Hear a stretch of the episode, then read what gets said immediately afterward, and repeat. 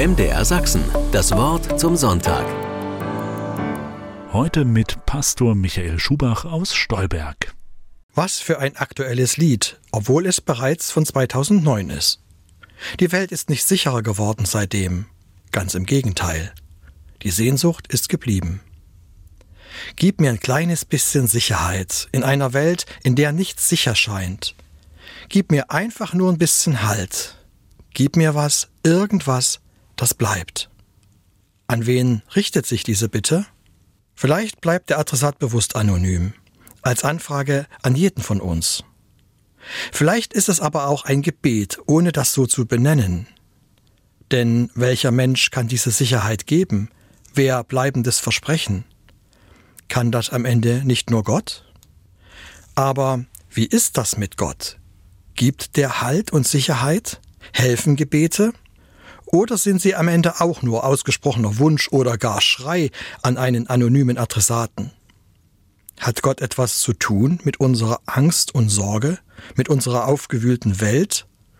Oder sind wir uns selbst überlassen?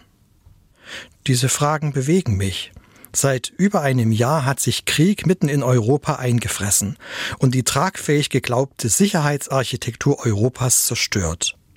Hat uns unsere kaputte Welt vor die Haustür gekehrt. Wie lange beten wir schon um Frieden für die Ukraine? Und hat es was genützt? Diese Frage bricht im Bibelkreis unserer Gemeinde auf.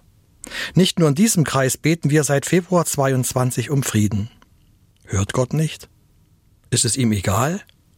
Will er nicht? Kann er nicht? Das muss man doch mal fragen dürfen. Ist es am Ende so, wie Karat bereits 1982 über den blauen Planeten gesungen hat? Uns hilft kein Gott, unsere Welt zu erhalten. Wer die Hände faltet, kann nicht anpacken, lese ich bei dem Schweizer Lebenskünstler Alfred Seelacher. Ist es am Ende sogar so, dass weder Gott was tut, noch der Beter? Oder gebe ich lieber Albert Schweitzer recht, wenn er sagt, Gebete ändern die Welt nicht, aber Gebete ändern die Menschen und die ändern dann die Welt. Macht das Gebet etwas mit uns? Das wäre ja ein völlig anderer Ansatz. Nicht wir versuchen Gott zu beeinflussen, sondern wir geben ihm eine Chance, unsere Sicht, unser Leben zu verändern. Also gehe ich mal der Frage nach, ob Gebet tatsächlich etwas bewirkt. Und wer beim Beten was tut, ich habe diese Frage in ein paar Gruppen unserer Kirchgemeinde mitgenommen und bekam interessante Antworten. Hören Sie mal.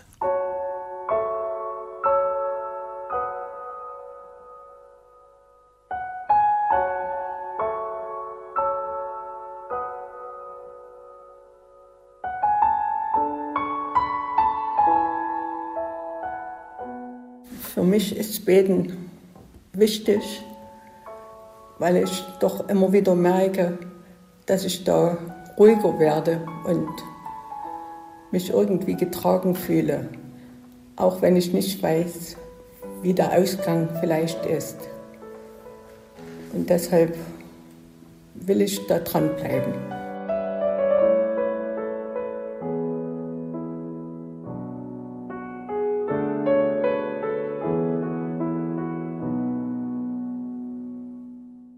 Ich hatte gebetet, dass er mir hilft bei Problemen. Und mir habe ich gesagt, Herr, du musst dich jetzt darum kümmern. Und dann haben sich hier Probleme gelöst und Termine beim Arzt. Das war wunderbar.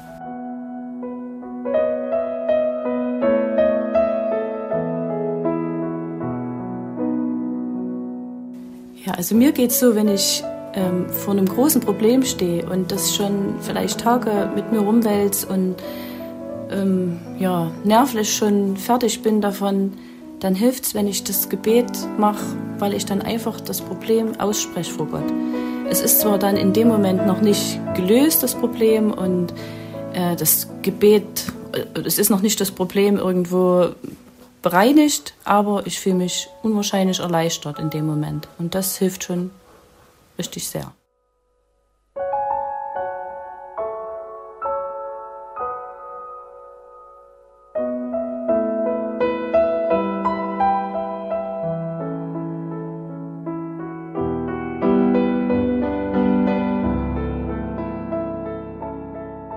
Im Gebet lösen sich nicht alle Probleme, Aber Gott hilft mir, mich von Problemen zu lösen.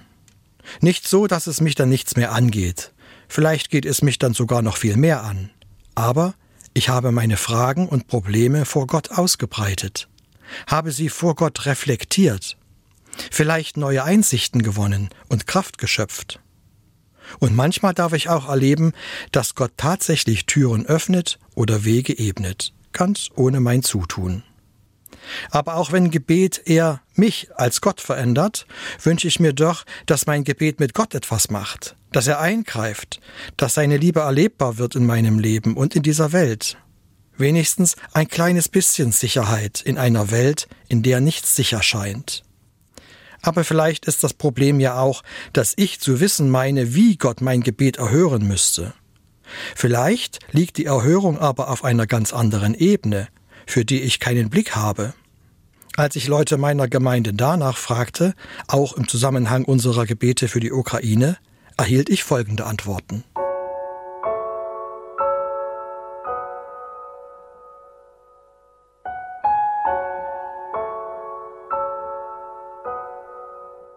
Also beten von Frieden würde ich zum Beispiel anders interpretieren. Es könnte ja auch in der Ukraine viel schlimmer sein.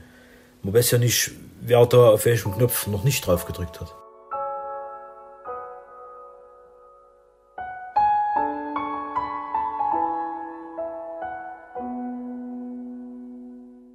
Ich habe kürzlich die Zeile gelesen, auch in einer Träne kann sich die Sonne spiegeln.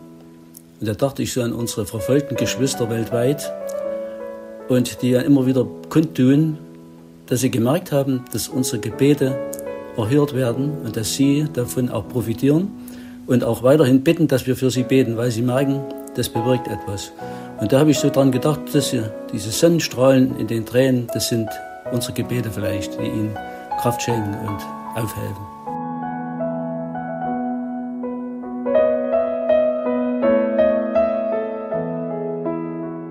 Wenn Gott Gebete anders erhört als gewünscht, dann war mein Gebet ja trotzdem nicht umsonst. Und es hat nicht nur die Kraft, mich zu verändern, sondern auch die Menschen, für die ich bete.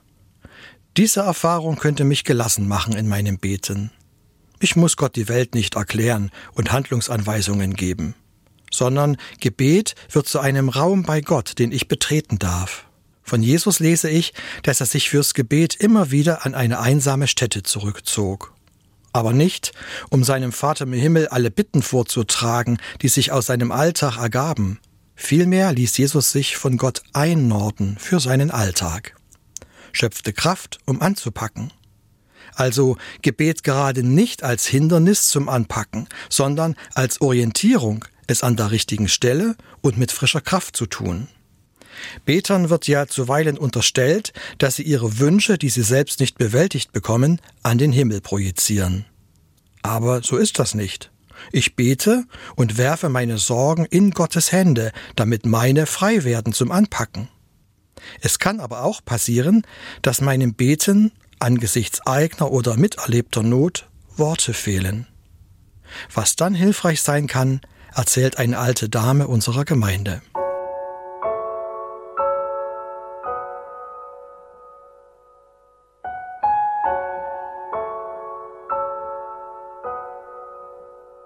Besonders in großer Traurigkeit hat mir das Gebet sehr geholfen, was ich als Kind gelernt hatte. Das Kindergebet hat mir geholfen, auch wenn eigene Worte fehlten. Müde bin ich, geh zur Ruhe, schließe meine Augen zu Vater, lass die Augen dein über meinem Bette sein. Hab ich Unrecht heut getan, sieh es, lieber Gott, nicht an. Deine Gnad und Christi Blut machen allen Schaden gut. Amen.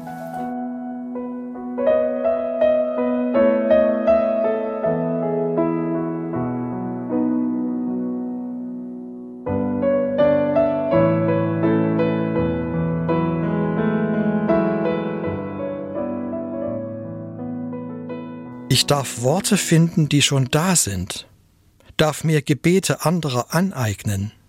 Oder andere beten stellvertretend für mich, weil ich es gerade nicht kann. Aber in Gottes Gegenwart darf ich auch schweigen. Denn Gott weiß doch Bescheid. Auch meine Sprachlosigkeit und mein Nichtverstehen darf ich mitnehmen in diesen Raum bei Gott. Gerade auch meine Sprachlosigkeit in Sachen Krieg oder Naturkatastrophen. Sogar gegen Gott, an Gott glauben darf ich in diesem Raum. Will mit dem Psalm der Bibel beten. Trotzdem bleibe ich immer bei dir. Du hast mich an die Hand genommen. Du führst mich nach deinem Plan. Auch wenn mein Leib und mein Leben vergehen, bleibst du, Gott, trotz allem, mein Fels und mein Erbteil für immer.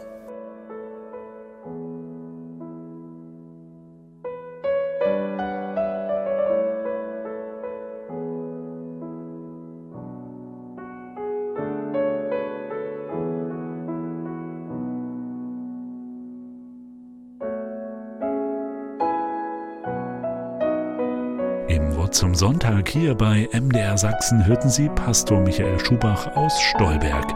Einen Gottesdienst aus der evangelisch-lutherischen Freikirche in Zwickau hören Sie ab 10 Uhr bei MDR Kultur.